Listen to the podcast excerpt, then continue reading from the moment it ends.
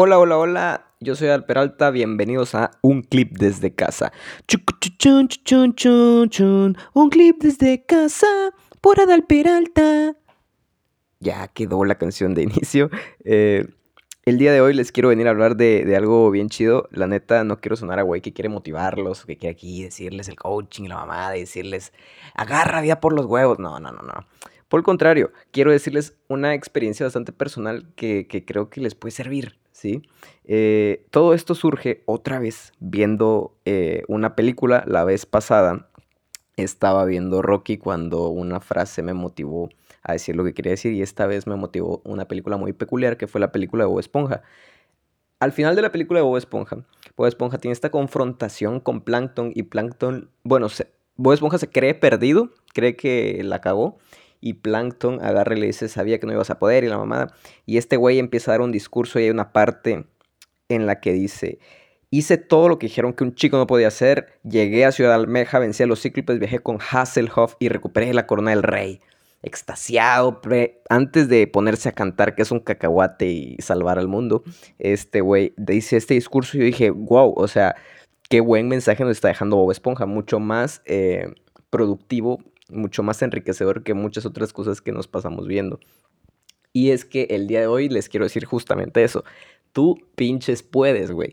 Tú pinches puedes hacer eso que te quita el sueño. Tú pinches puedes hacer esa meta que quieres alcanzar. Tú pinches puedes hacer toda esa, todo eso que estás soñando, güey. Mira, hay una frase también de Gustavo Cerati que dice, mereces lo que sueñas y justamente va encaminado a eso, güey. Si lo soñaste es porque de cierta forma te lo mereces, nada más falta que luches por esa madre.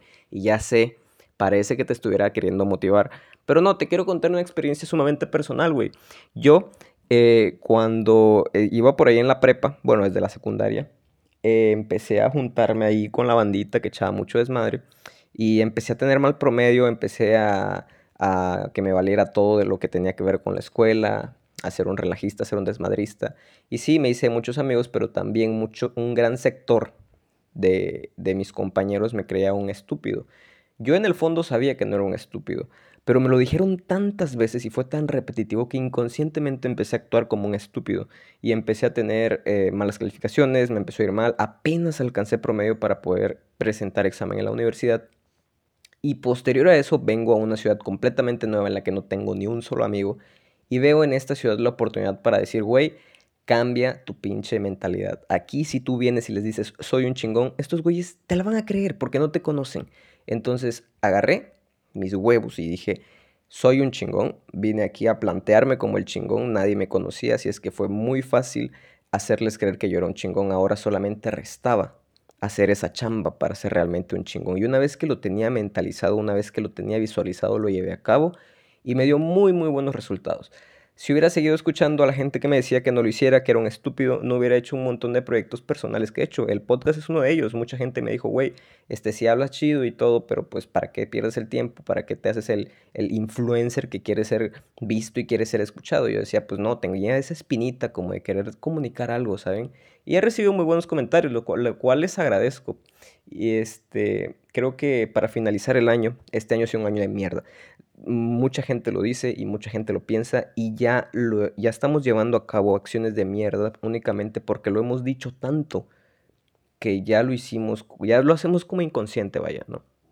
Entonces, ya que vamos a terminar el año, bueno, ya está muy próximo a terminar el año, pero bueno, empieza el otro año, güey, el otro año no lo conoces, no sabes que viene el otro año, empiézalo con el pie derecho mentalizándote con que el otro año va a ser chingón y empieza a trabajar cabrón en todas esas cosas que van a hacer que ese año sea chingón, güey. Porque una cosa igual, no nada más es decir soy un chingón, sino es hacer cosas para llevar a cabo esa chingonería de la que tú tanto hablas.